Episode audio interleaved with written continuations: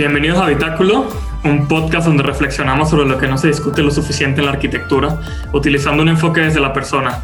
Yo soy Carlos Graterol. Y yo, Mariana López Antibáñez. Juntos dirigimos este espacio para tocar temas que ayuden tanto a arquitectos como a quienes no lo son a acercarnos a la arquitectura como una disciplina que influye en la sociedad y se relaciona con otras áreas de nuestro día a día, buscando contribuir a que poco a poco ésta sea mejor. Claro que sí, y en el episodio de hoy queremos responder a la pregunta de cómo se relaciona el juego y el espacio. Es curioso cómo el juego es esencial para aprender las habilidades para la vida durante el desarrollo infantil el juego resulta de una actividad creativa natural, sin aprendizaje anticipado, que proviene de la vida misma, pareciera, tanto para el ser humano como para el animal. El juego es una, es una función necesaria y vital. Entendiendo esta necesidad intrínseca, creo que es muy válido cuestionarnos si el juego influye o no de manera directa en la forma en la que vemos los espacios y en la arquitectura misma.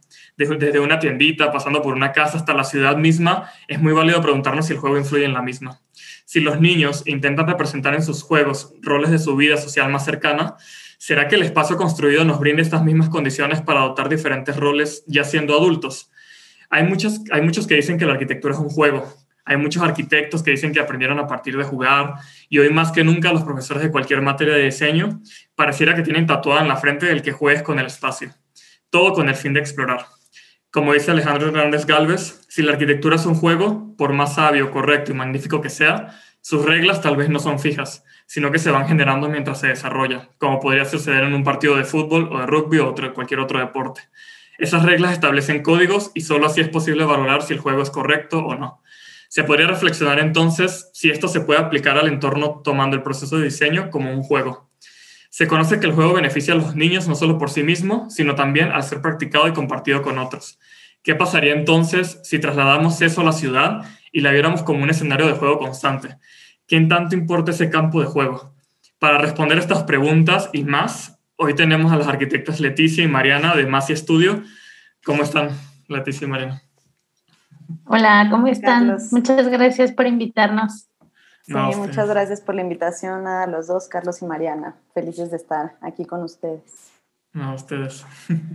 Muchas gracias. Pues las presentamos. Masi Estudio es un estudio de arquitectura conformado por Leticia Lozano y Mariana Ríos, el, el cual explora los límites entre el diseño de experiencias, los procesos colaborativos y la investigación aplicada. Creen que la ciudad contemporánea ha fallado en ser un lugar de significado, identidad y juego para niñas y niños materializando un entorno urbano hostil donde la injusticia, donde la injusticia socioespacial domina las calles, impactando negativamente en las interacciones de varias generaciones con el espacio público y el entorno urbano. En este sentido, reconocen a la ciudad como un tejido de sistemas complejos, en constante transformación, en el cual pueden agregar valor a través de la creación de lugares, herramientas y narrativas que propongan una relación más dinámica entre los seres humanos y su entorno. Diseñan espacios públicos, estrategias de placemaking, metodologías participativas, intervenciones temporales, experiencias inmersivas, recomendaciones a política pública y en general procesos integrales que apuesten por dar una respuesta a, las necesidades reales de los comunes urbanos. Exploran procesos creativos abiertos y flexibles e implementan metodologías colaborativas de investigación-acción que respondan a la temporalidad y contexto de cada proyecto. Crean espacios comunes para imaginar, inspirar y provocar una construcción progresiva de comunidad, sentido de pertenencia y ciudadanía. Es a través de su trabajo que exponen su compromiso por la normalización de los comunes urbanos, la integración de voces y perspectivas y el trabajo desde la multidisciplinariedad. Han colaborado con organizaciones y gobiernos en Austria, Bélgica, Canadá, Dinamarca, Finlandia, Ghana, India, Italia, Irlanda, Japón, Kazajistán, México, Nigeria, España, Suecia, Estados Unidos y Reino Unido.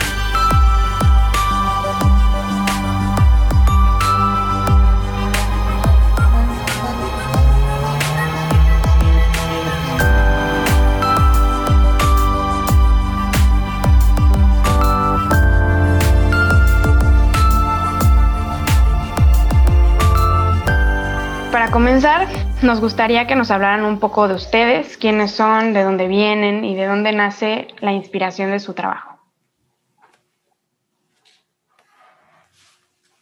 Eh, pues yo soy Mariana, yo soy de la Ciudad de, México. Estudié en Monterrey y aquí en Ciudad de México y viví un tiempo en Colombia y hace un par de años eh, conocí a Leti justo por tener proyectos e intereses en común respecto al entorno urbano y al espacio público desde una perspectiva infantil y tomando en cuenta las infancias urbanas.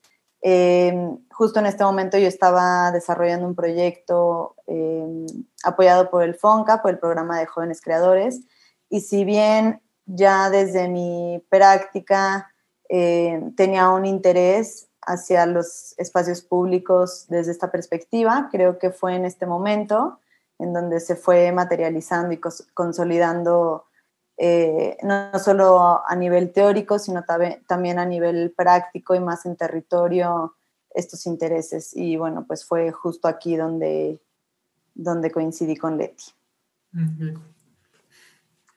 Eh, bueno, yo soy Leticia Lozano, eh, yo soy de la ciudad de Jalapa, Veracruz, pero estudié la carrera en Puebla y después hice mi maestría en Londres. Y em, desde siempre, de hecho siempre digo que desde que estaba estudiando sabía que no quería eh, como diseñar edificios o casas y cosas así, sino siempre me interesaba como eso que sucedía como en estos, en estos espacios entre las, las construcciones, ¿no? Y que cómo era que a través de la colocación de ciertos objetos en los espacios públicos podemos em, influenciar la manera en la que las personas eh, se comportan. Entonces, eh, de ahí nace un poco todo mi interés de, estudiar y de diseñar espacios públicos. Y luego a través de la maestría, afortunadamente, tuve la oportunidad de trabajar en, en varias em, ciudades en Europa, donde eh, a través de un programa de regeneración a través de la cultura, eh, transformamos espacios públicos que estaban en situación de desutilización, ¿no? Y eh, gracias a esos proyectos, después eh, tuve la oportunidad de trabajar en el laboratorio para la ciudad. estuve ahí cuatro años y mi principal reto ahí fue, ya estando en Ciudad de México, eh, era generar un proceso de investigación-acción o un área donde pusiéramos al juego, al centro de la toma de decisiones y a la perspectiva infantil como eh, herramientas de planeación y diseño urbano, ¿no? Y cuáles eran todas las posibilidades que este tema brindaba. Entonces, eh, bueno, con un equipo bastante pequeño, eh, durante cuatro años, pues estuvimos ahí haciendo varios proyectos, varias investigaciones y justo en el último proyecto, eh, buscando que eh, todos los aprendizajes, al ser, pues, al ser parte de gobierno de esta área, que todos los aprendizajes y todo lo que habíamos desarrollado no se quedaran solamente en el equipo, sino salieran a la ciudadanía y a todos. Eh, generamos un último eh, proyecto que se llamó Arquitectura para el Juego Urbano y que justo fue donde pudimos invitar a Mariana eh, a participar. Y básicamente nosotras ahora decimos que ese fue nuestro, nuestro primer reto, nuestro primer proyecto juntas, como ver si podíamos con un bajo presupuesto, en tiempos súper apretados, hacer un proyecto que tuviera como un, em, como un corazón muy de investigación, pero que tenía esta salida hacia comunicar, ¿no? Eh, todo lo que significa y todo el valor del juego hacia la transformación de las ciudades. Entonces, eh, pues sí, después de eso en realidad eh, nos asociamos y nació, así nació Más Estudio. Me encanta. No, no sé qué, fue ese proyecto. Y justo quería preguntarte, partiendo justo de lo último que, que dices, de cómo, capaz este proyecto donde empiezas con Mariana, capaz empezaban preguntándote justamente qué los llevó a eso, porque me pregunto cuál, cuál es la importancia entonces que le ven ustedes al juego en el desarrollo de las personas como para que se dedicaran a este tipo de proyectos desde ese momento.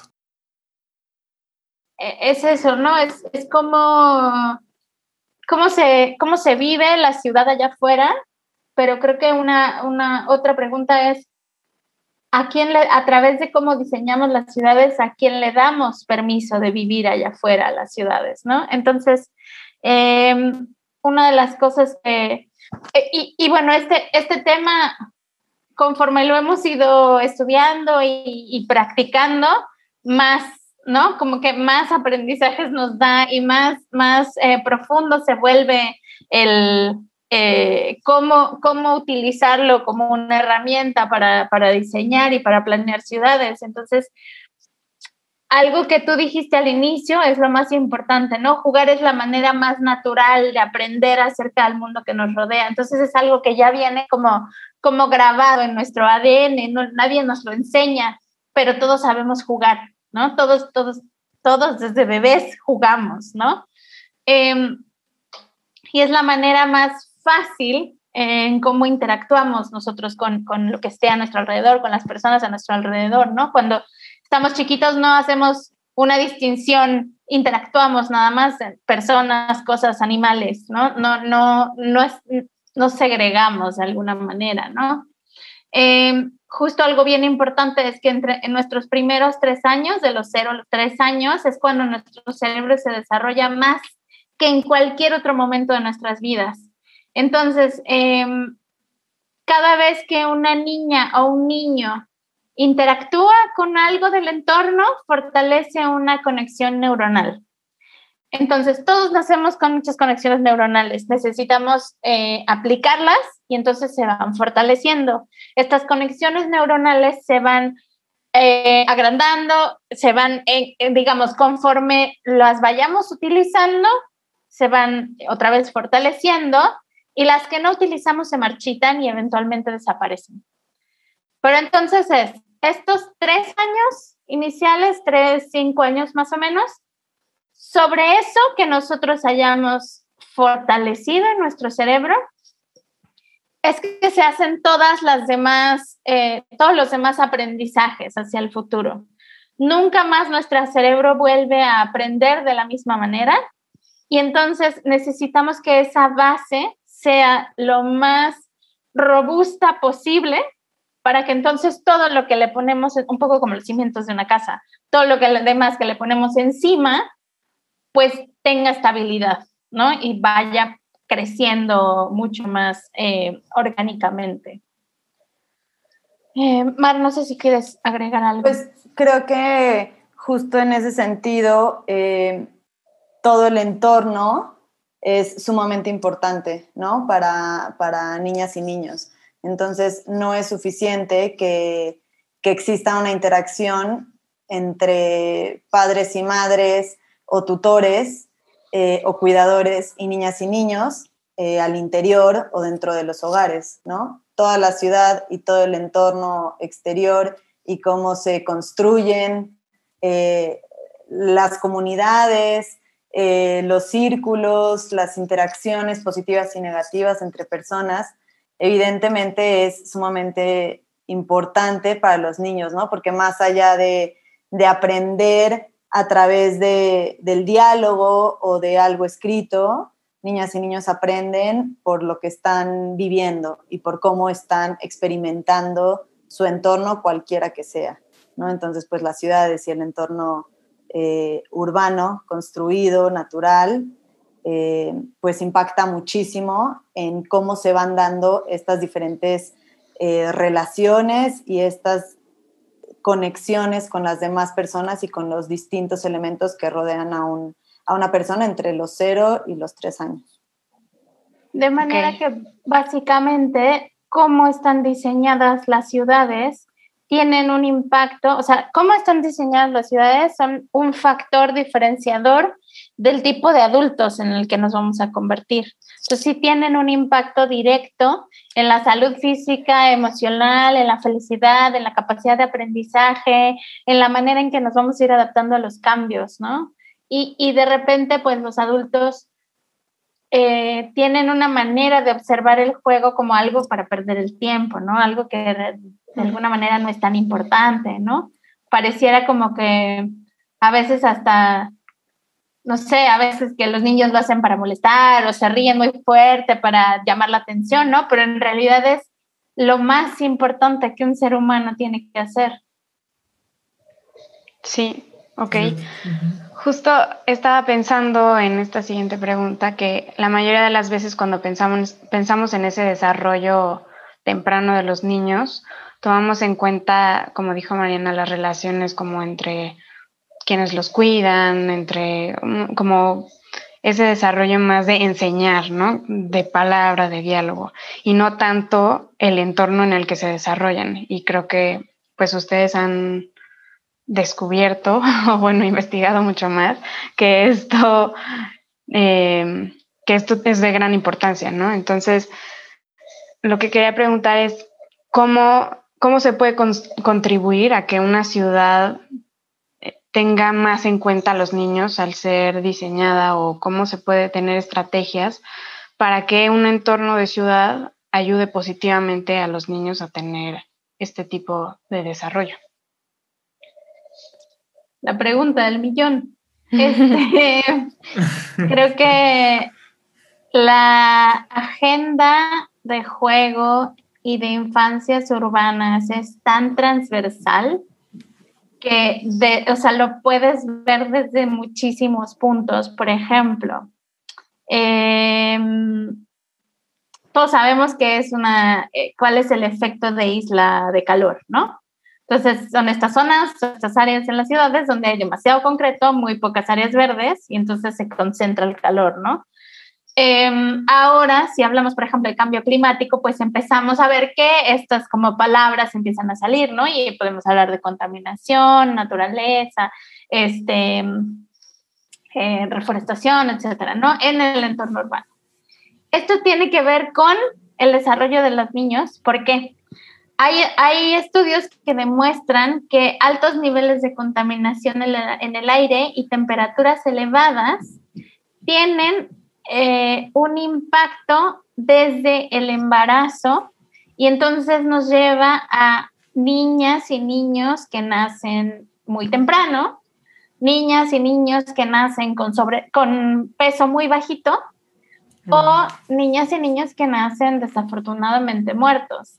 Y no pensaríamos que el que el no poner árboles o no hacer, digamos, ciudades donde todas y todos tengamos acceso a áreas verdes tuviera un impacto en cómo se va a desarrollar una niña o un niño. Pero tiene, tiene todo que ver. Entonces es desde la toma de decisión de dónde voy a poner las áreas verdes o dónde voy a transformar espacios para que se vuelvan áreas verdes, para que todas y todos tengan acceso, hasta índices de natalidad, hasta pensar cómo va una mamá con su con una carrera, cómo va una mamá con tres niñas o niños, ¿no? Entonces es básicamente observar a la ciudad desde una si nos hincamos como desde esa visión, 85 centímetros, ¿no? Y observar la ciudad desde ahí. ¿Qué es lo que tenemos? Los escapes de los camiones, el ruido de los carros, ¿no? Y eso, eso nos está impactando en nuestra, así directamente. Eh, cruzar una avenida de 10 carriles, pues se puede volver extremadamente peligroso si tus pasos son mucho más cortos, ¿no? Digo, ya pues es peligroso si eres adulto, pero si tus pasos son más cortos, entonces a lo que voy es, lo puedes ver desde la movilidad, desde derechos, desde género, desde la tipología de espacio público, desde justicia espacial, desde, o sea, desde muchísimas, muchísimas perspectivas y, y entonces se vuelve, es una maraña a deshacer bien grande cualquier tema tiene que ver.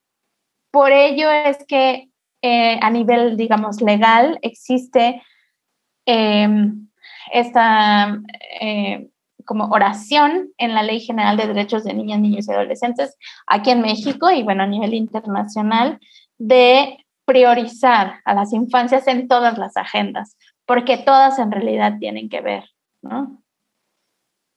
Pero creo que también em, es muy fuerte ver cómo todo está o bueno, muchas cosas positivas están en papel y están en documentos, pero no se están eh, implementando y no se están aterrizando en territorio. Entonces, muchos adultos podrían pensar que los espacios que les corresponden a los niños y a las niñas son estos espacios en lugares remanentes, olvidados, en medio de dos avenidas principales, eh, con estos módulos rotos de plástico o estos juegos eh, de lámina que tienen hoyos y están ya oxidados y rotos, ¿no? Entonces, muchas veces e, este imaginario eh, colectivo de, los espacios de juego o para las infancias, pues obviamente que está alimentado, ¿no? Eh, por, a nivel gobierno y por el entendimiento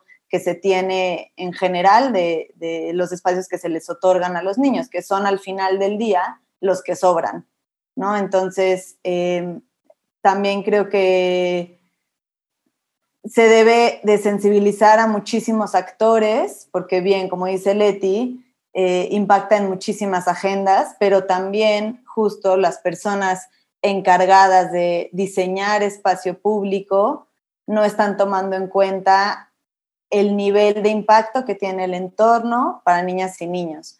Entonces, al final del día solo se cumple con lo básico o se cumple con lo necesario en tiempos y en presupuestos, pero no se están tomando en cuenta todas estas habilidades eh, a nivel cognitivo, social, físico, creativo, que, que, se deben de cumplir o que se le debe de entregar a niñas y niños que van a estar utilizando estos espacios.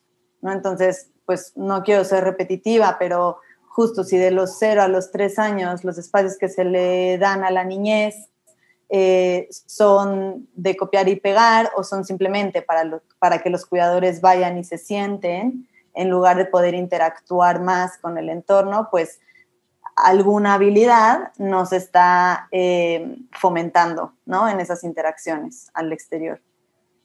Claro. No, me parece... Es donde, perdón, y es un donde se les permite, porque también hay que ver a las, a las ciudades desde diferentes, ¿no? Cómo están segregadas, donde ni siquiera acceso a ese, a ese tipo de espacios eh, tienen. Perdón, eh, Carlos. Sí, no, no te preocupes. Este, justo me parece súper interesante esto que dicen. Y, y me pregunto entonces, Sí, que entonces, por lo que entiendo de lo que están diciendo, o sea, como que hay una parte que es de sensibilización de las personas que simplemente se nos olvida, como que a los adultos se, les olvida toda esta parte y, y como estás diciendo, se queda el espacio, pues el que sobra, ¿no? Y ese es el que se usa para el juego, para los niños, etcétera, etcétera. Pero también hay una parte, pues también que, que tiene que ver con reglamentos, ¿no? Y que tiene que ver con la parte escrita, que por lo que, por lo que comentan, siento que también está hecha, ¿no? Ahora bien, ¿ustedes creen que o sea, cómo, cómo lograr mediar esas dos partes, ¿no? Cómo lograr esa sensibilización. Por lo que entiendo, creo que ustedes han estudiado bastante el tema y no sé si tienen como unos lineamientos como muy claros este, o como unas reglas muy específicas que ustedes digan, hay que hacer esto para lograr como este cambio que queremos para sensibilizar a la gente sobre el juego. No sé si tienen como ciertas reglas o pasos o lineamientos este, donde como lo hayan escrito o, o no sé si, si me voy a entender un poco. Sí, claro. Em,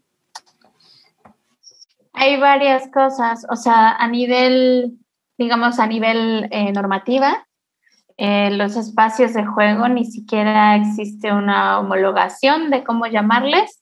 Entonces hay parques infantiles, hay zonas de niños, zonas de juegos, área infantil, ¿no? Entonces ni siquiera nos hemos puesto de acuerdo en cómo les vamos a llamar. Entonces, ni, pues, si no sabemos ni cómo se llaman, pues hay nada más, ¿no? Entonces, hay, nosotros hicimos una revisión bastante exhaustiva justo de todos los documentos en el momento en el que la hicimos, de todos los documentos que había. Eh, y cómo se refería, ¿no? ¿Cuáles eran las reglas alrededor de esto? Pues básicamente no hay.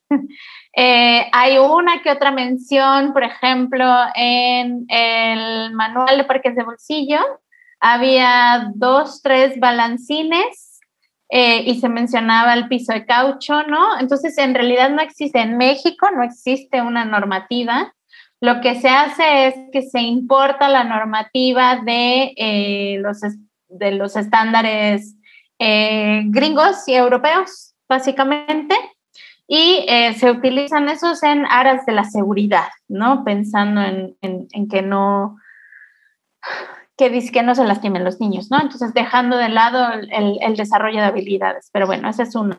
Luego, em, en, nuevamente en arquitectura para el juego urbano, que, eh, cuyo contenido se desarrolló en, a través de mesas de trabajo con un montón de gente que está súper interesada en el tema, ¿no? Eh, se trazó también una línea del tiempo cuáles, de cuáles eran esos pasos a seguir eh, se dejó para la administración de ahora de la Ciudad de México, ¿no? Que cuáles eran los pasos que tenían que seguir para poder incluir el juego y la perspectiva de las infancias urbanas. Em, desafortunadamente, bueno, no se, ha, eh, no se ha integrado. Y ahora, bueno, ya años después, eh, nosotras vemos varias cosas y una de ellas es por lo que nace más estudio también, que es Tampoco podemos parar hasta que esté todo legalmente, hasta que estén todas las normativas. Entonces, nosotras sí creemos que al generar procesos de participación infantil y al crear espacios desde la perspectiva del juego con niñas y niños, eh, estamos haciendo también como un, ponemos como nuestro pie adelante de, porque esto también se vuelve político, ¿no? Es una manera de ocupar espacio, de reclamar espacio para las infancias. Y si bien eh, hacemos investigación, también trabajamos en política pública, también creemos que es muy importante trabajar desde lo local y con las comunidades para poder tener ejemplos de decir, sí hay cómo transformar. De esa manera es como se ven espacios realmente pensados y diseñados desde la perspectiva del juego y, las infancias urbanas, y no solamente como hacerlo desde el escritorio. O sea, sí consideramos que el trabajo en territorio es muy importante. Eh, porque si no, nunca vamos a poder cambiar. Eh, nunca no, no, podemos retar la manera en la que vemos en México los espacios de juego si no ofrecemos la alternativa en México, ¿no? Ya, ya dejemos de ver Europa, Estados Unidos, otros lados. ¿Qué, ¿Cuál es el significado del juego y de los espacios de juego aquí en México? Y creo que también eh, el hacer alianzas y el tener colaboraciones con otras organizaciones de la sociedad civil, con fundaciones, con eh, otros estudios, eh, justo aterrizando esos proyectos es otra manera de, incidir, digamos, eh, en política, porque también muchas veces nos esperamos a que en estos proyectos se suba al barco alguna institución gubernamental o algún gobierno local eh, y eh, apoye de distintas maneras, ¿no? Desde eh, recursos humanos o recursos económicos o en especie, etcétera, pero al final muchas veces, pues no sucede o, los tiempos de gobierno no, no coinciden, ¿no? Con los tiempos que se necesitan para generar un proceso participativo e integrar a la comunidad y dejarles eh, un, sentido de pertenencia en su espacio y en su lugar y en su colonia. Eh, entonces, pues sí, creo que un poco no esperar a que estén estos lineamientos, a que no se homologuen las tipologías de espacios para el juego. Creo que es seguir generando justo espacios eh, de juego y jugables en, la ciudad a través de colaboraciones de organización civil. Sí, suena una tarea bastante difícil. un poquito. Este, me gustaría irme un poquito al tema arquitectónico y preguntar a partir de los espacios que han creado ustedes, ¿qué estrategias arquitectónicas, digamos, creen que funcionan mejor para, para diseñar este tipo de espacios? O sea, ¿qué toman en cuenta físicamente la escala, los colores o, materiales o no sé, ¿qué, toman en cuenta para que funcione un espacio para jugar verdaderamente? ¿O es muy simple o cómo funciona eso? No, creo que es un proceso complicado. Em, creo que es un proceso muy, pues las dos somos arquitectas, entonces es un proceso muy apegado al, a, diseñar un espacio tal cual. Entonces, pues tienes que tomar en cuenta pues toda la, fisicalidad del espacio, ¿no? Topografías, asoleamientos, ¿no? Etcétera pero es mucho de entender también esas capas que son invisibles, ¿no? Entonces, ¿cómo es que la gente ya utiliza, si es que ya utilizan el espacio, cómo lo utilizan, cómo se mueven, cuál es, qué es lo que ellos que a ellas y ellos les gustaría ver en el espacio, ¿no? Que se puede, que no se puede. También es un trabajo de manejar expectativas, ¿no? Porque no tenemos eh, los millones para transformar espacios, ¿no? Entonces se va haciendo lo que se puede, cuáles son las habilidades de la comunidad. También hay que tomar en cuenta, no sé, cosas muy, muy sencillas, pero que si es un lugar donde hace mucho calor, pues entonces se va a utilizar solamente de noche, ¿no? Probablemente, o bueno, mucho más hacia cuando esté más fresco, probablemente durante el día, ¿no? Entonces es ir entendiendo eso también. Eh, si está en cercanía de altas densidades de población infantil o si son familias jóvenes, ¿no? Que tienen bebés, entonces hay que pensar en la movilidad de las familias. Eh, algo bien importante y que nosotros siempre eh, recalcamos es que el acceso a los espacios no es, no es tan fácil, es todo un proceso de pensamiento. Entonces, desde que yo familia decido que vamos a ir a este espacio, ¿no? Y entonces es tomar la decisión, pero si tengo cuatro hijos o hijas, pues tengo que pagar cuatro pasajes o nos vamos a poder ir caminando, ¿no? Hay accesibilidad para llegar. ¿Qué, qué, qué infraestructura me ofrecen allá?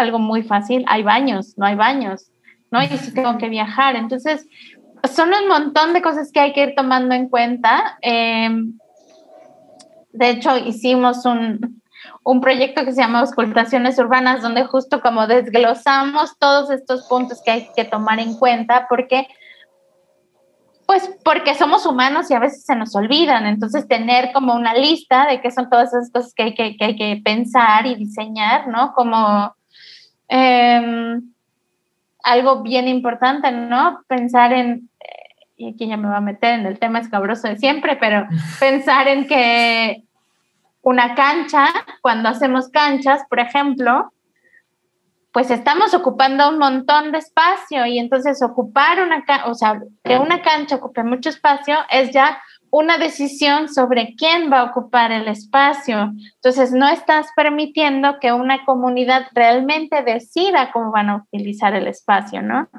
Em, siempre, de verdad, siempre me meto en esta bronca, pero hablar de voy a hablar de las canchas porque considero que es muy, muy importante. Entonces, las canchas son la manera por excelencia de reproducir y perpetuar los estereotipos y roles de género y es el espacio público que todo el mundo cree que necesitamos allá afuera, ¿no?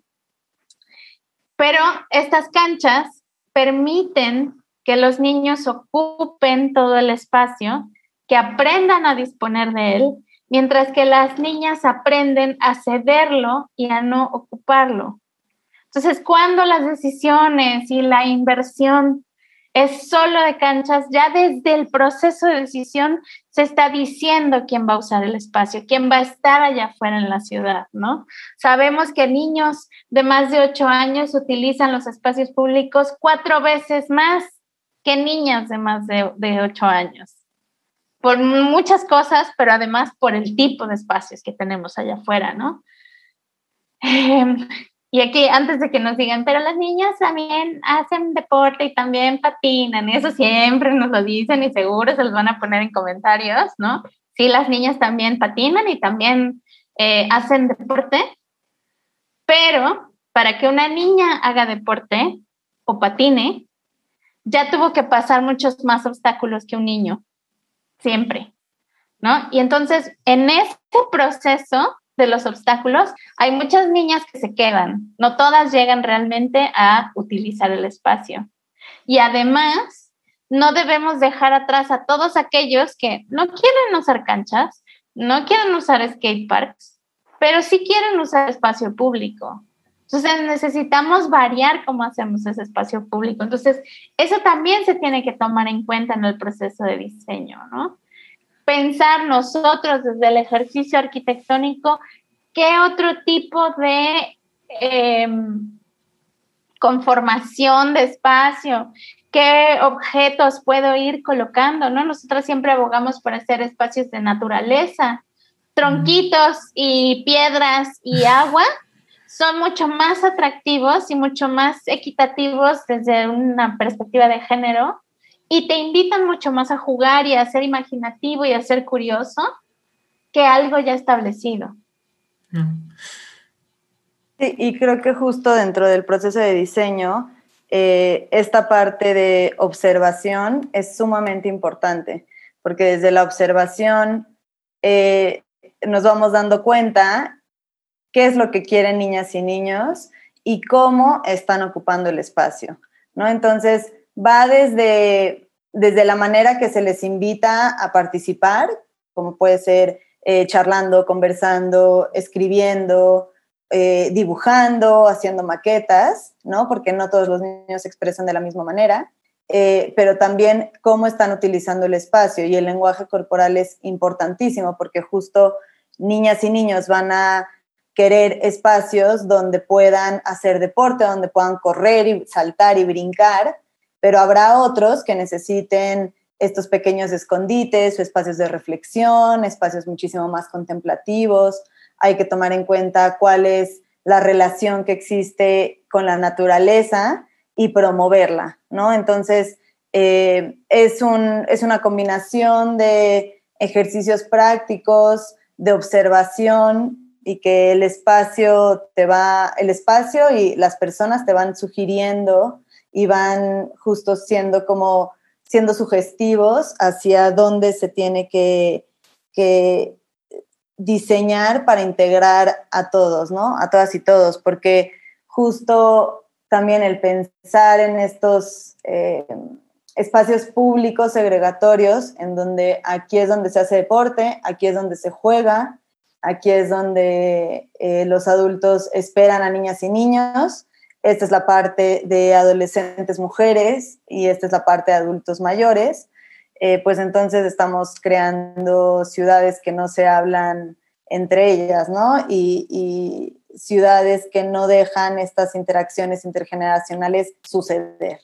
Justo están como evitándola, digo ya sin entrar a temas en donde hay letreros de solo para niñas y niños, eh, no se puede jugar o existen ciertos horarios, ¿no? Entonces, no solamente es un lenguaje a nivel gráfico, sino también eh, es una configuración espacial que está impidiendo que nos hablemos unos y otros. Qué bueno que mencionaste lo de las prohibiciones. Justo ayer en Italia en todo el país se prohibió prohibir jugar en la calle o en los patios o donde quieran. Entonces, prohibir, hay que prohibir, prohibir jugar. claro. Oye, me encantó todo este tema que están comentando y, volviendo un poco al tema de la equidad que estaban hablando ahorita, como que me quedó la duda y quería preguntarla. O sea, creo que no solamente desde, desde el punto de vista que ponen las canchas y ya estamos como prediciendo de quién va a ocupar el espacio, no, no solo en términos de género, pero también me imagino que en términos de edades, ¿no? O sea, y justo a eso voy con el tema de probablemente una cancha va a ser, no sé, que los adultos usan la cancha y ya no se la dan a los niños. Y eso como que me entra en conflicto porque justo quería preguntarles cómo, pues cómo podemos hacer que los adultos quieran volver a jugar a través del espacio, ¿no? Y justo lo primero que a mí se vendría a la mente, por ejemplo, a mí, es una cancha, ¿no? O sea, como que es lo más común que a la gente le viene y es como, pues para que los adultos vuelvan a jugar, una cancha. Pero no sé si es a través de esto o si también esto crea una, pues un desbalance de equidad o cómo, o cómo, cómo hacer que, pues sí, que los adultos vuelvan a jugar, pero capaz no a través de, de estos elementos que dices que capaz quitan la equidad de juego entre edades, género, etcétera. Es que creo que Perdón, sí, sí, sí. Eh, para agregar a la pregunta, ¿qué tan importante creen que sea esto? O sea, eh, incitar a los adultos a que recuerden, digamos, el juego como una medida de sensibilizar y de que vuelvan a tomar en cuenta a la ciudad como un espacio también para el juego y para los niños. Em, es que creo que justo algo que se mencionaba anteriormente, ¿no? Como estos elementos que en el imaginario colectivo son como muy claros, que son los juegos para niños, eh, que ya están diseñados, ya todos los conocemos, sabemos los distintos elementos, ¿no? Las resbaladillas, aquí por aquí subes, por aquí bajas, la espiral, etc. Eh, pero si entonces empezamos a diseñar elementos distribuidos en el espacio público que respondan a, eh, que, generen una respuesta neutral, creo que un poco va por ahí, porque justo no podemos, eh, no podemos tampoco evitar que la gente utilice una cancha, pero sí podemos invitarlos a jugar, así sea que estén sentados, parados, en cualquier espacio, ¿no? Entonces, creo que diseñar como estos elementos que te sugieren alguna actividad, te sugieren ser curioso, te invitan a jugar con el material que tienes abajo de los pies o donde estás sentado o lo que tienes enfrente o lo que te está dando sombra. Si esos materiales, esos elementos eh, te invitan o te provocan, creo que ya ese es, un, ese es un primer paso, ¿no? Porque otra vez pensamos que el juego es nada más el juego de niñas y niños, pero en realidad, pues como adultos todos, todos jugamos en, muchos momentos de, nuestro día, ¿no? O sea, incluso quien canta en, en, el momento del baño o quien juega con su perro, quien anda en bici, o sea, puedes ver a cualquier ciclista andando en bici y pasándola increíble porque ese es un momento de juego para él, ¿no? Entonces, eh, sí, y bueno, sí, ahorita, ahorita continúo. creo que algo bien importante es, em, conforme vamos creciendo, empiezan, empezamos a tener como todas estas capas de todas estas capas de lo socialmente aceptable y entonces nos da miedo el ridículo. A todos nos da miedo el ridículo. Entonces, y jugar es un poco tener que deshacerse de ese miedo de si me caigo, si, no sé, si me rompo el pantalón o lo que traiga puesto, si, ¿sabes? Entonces, de repente, eso es, ese es el mayor impedimento para, para entender o para ver la ciudad desde los ojos del juego. Entonces, justo como, como estaba, bueno, como empezaba a decir Mariana, no me quiero adelantar, pero em, un niño, si pensamos en volardos, por ejemplo, ¿no? Son pues, estos como cilindritos. Cualquier niño piensa en brincarlos.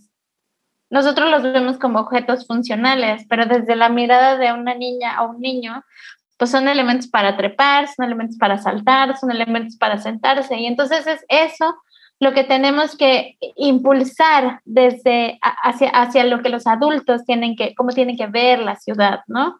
Ya no, no tan funcional, sino más como un gran terreno para explorar.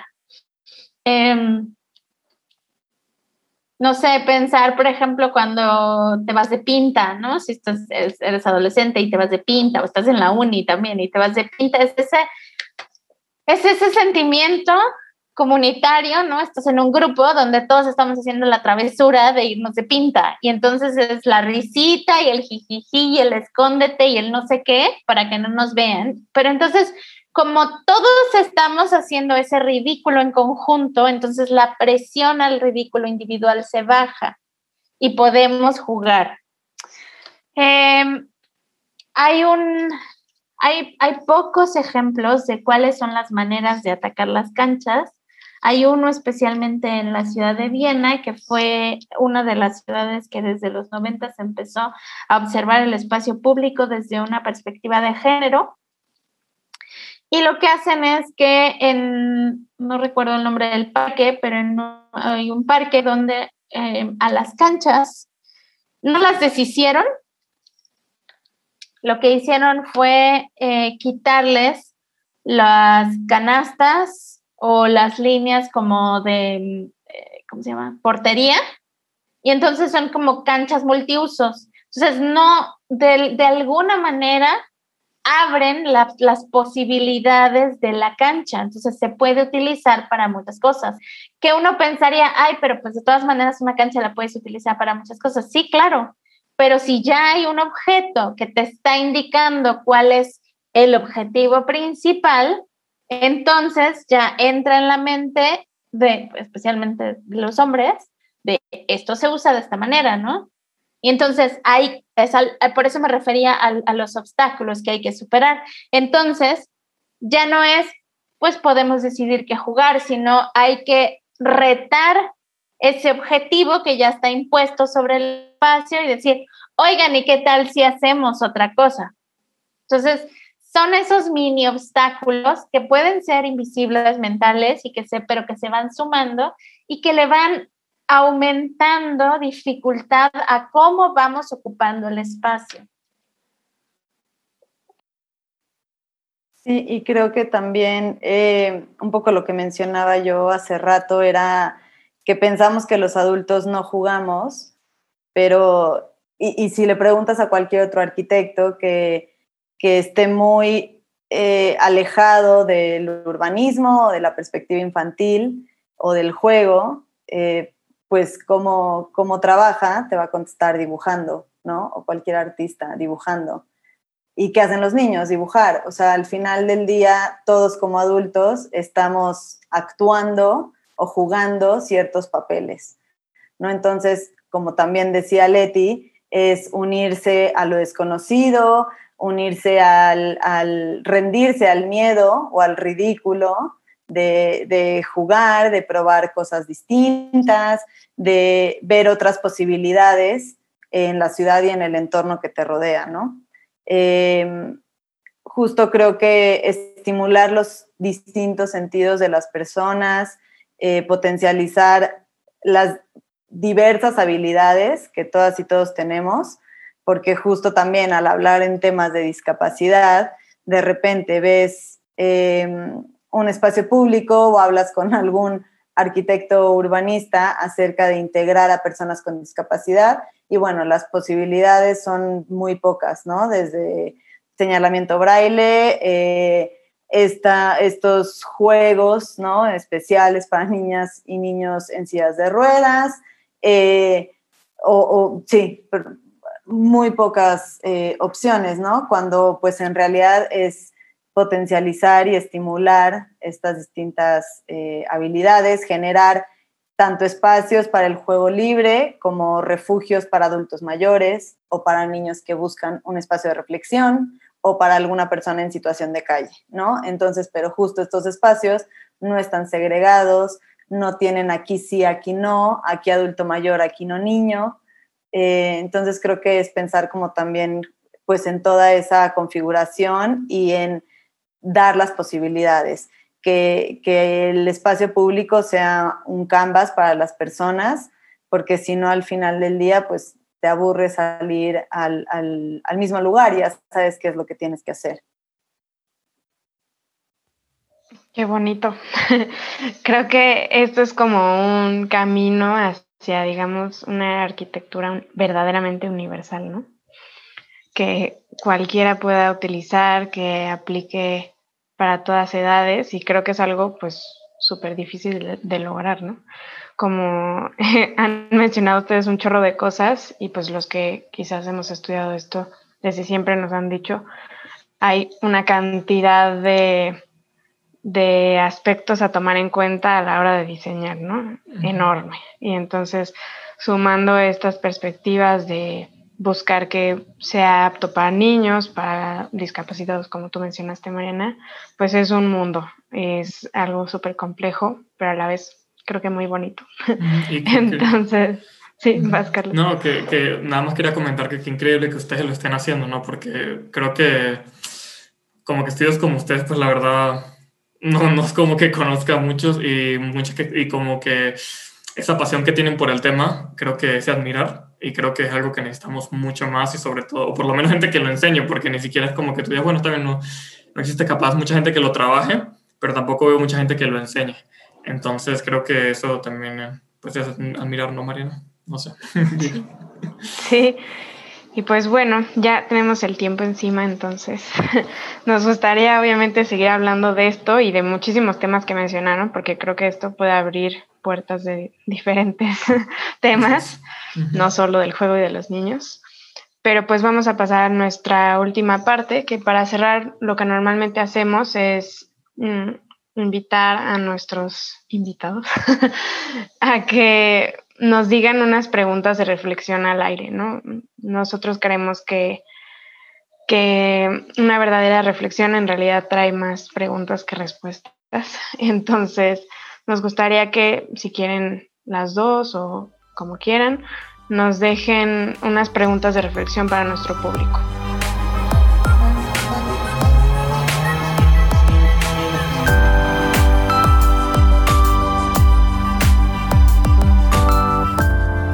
yo no sé si voy a decir más de una, pero ahorita aviento la primera que se me ocurre. Eh, hay un montón de maneras de, de abordar una perspectiva de juego infantil e inclusiva en tu práctica como diseñador o arquitecto o estudiante de arquitectura, ¿no? Entonces, no estamos diciendo que todos los eh, urbanistas y arquitectos se dediquen específicamente a espacios de juego o, eh, a, la ciudad, en, el caso de los arquitectos, eh, pero sí desde sus especialidades, de qué, qué cambiarían y cómo abordarían esta perspectiva para incluir a todas las personas, más allá de, de ver la importancia o el impacto a nivel económico, construcción, de política eh, y de distintos intereses, sino más bien que cambiarían para crear espacios, eh, pues sí, más, más humanos. Em, eh, yo creo que diría que pensaran que pensaran en aquello que querían hacer cuando eran niños y que no podían y por qué no podían. Y entonces que lo solucionaran ahora, porque justo nuestra práctica es diseñar eso donde todos vivimos y nos movemos y estamos diariamente. Entonces, es, de alguna manera tenemos una responsabilidad hacia eh, los demás. No tenemos una superioridad, tenemos una responsabilidad y nuestra labor es más que nada ser traductor de esas necesidades que hay allá afuera y materializarlas. Entonces, ¿qué no podían hacer cuando eran niños y cómo lo solucionarían ahora? Y una, compensando en lo que decía Mariana, es también observen sus propuestas y sus diseños desde todos los sentidos ¿qué pasaría si te faltara uno de los que tengas, ¿no? Y cómo experimentaría una persona que le falta ese uno u otro sentido em, el espacio que estás creando. Y sobre eso es sobre lo que hay que ir modificando. Y creo que para mí también sería el, el ser curiosos eh, muchas veces nos enfrascamos en nuestro quehacer diario, pero creo que eh, ser curiosos en otras disciplinas, específicamente en el arte, eh, en la escritura, en la poesía, astrología si quieren, pero creo que ser curiosos en otras disciplinas va a informar increíblemente a tu práctica diaria al cosmos de tu práctica y a tu quehacer diario. Entonces, eh, creo que también es algo que iba a mencionar hace rato. Desde chicos siempre nos, em, siempre nos imponen las materias como matemáticas, física, química, eh, como materias sumamente importantes para la vida y no lo estoy negando, pero son pocas eh, las escuelas o en general como la percepción que tenemos hacia el arte y hacia la importancia del arte y de interactuar con la naturaleza y de percibir el entorno y de respirar profundamente y de, y ver y observar y disfrutar los cambios de estaciones, etcétera, etcétera. Entonces, pues obviamente eso tiene un impacto en tu formación ya después como arquitecta o como arquitecto, eh, en lo que te gusta y en lo que no te gusta, en lo que buscas, en lo que te interesa, en lo que estás viendo y escuchando y observando todos los días, eh, cambia sumamente, ¿no? Entonces, sí, creo que la curiosidad en otras disciplinas es, eh, pues es muy importante y, va a impactar de manera muy distinta a, a tu quehacer todos los días. Sí, muchas gracias. Creo que justo eso también intentamos hacer un poco nosotros en Habitáculo, ¿no, Carlos? Como que incluir otras disciplinas, ver que todo está conectado a final de cuentas y que es muy importante siempre verlo desde un enfoque humano. Bueno, sí, no, y me quedo con esto que dices, Mariana, de la curiosidad. Creo que, no sé, me, me pego. Pero sí, está muy bonito y yo creo que, pues no sé, nos quedamos reflexionando con esas preguntas que nos dicen. Creo que están bastante potentes. Pero bueno, para finalizar, yo creo que aquí acabamos y como siempre agradecer a Rafael Romo por la música de nuestro podcast, a Sebastián Díaz por la edición y por supuesto pues a Mariana y Leticia por, por esta plática. Gracias por pues, aportarnos tanto, por estas preguntas, mostrarnos un poco esta nueva perspectiva que creo que pues sí hace mucha falta en, en nuestro quehacer. Pues Muchas gracias, por invitarnos. a los dos por la invitación. Nos vemos en la próxima edición de Habitáculo. Un abrazo.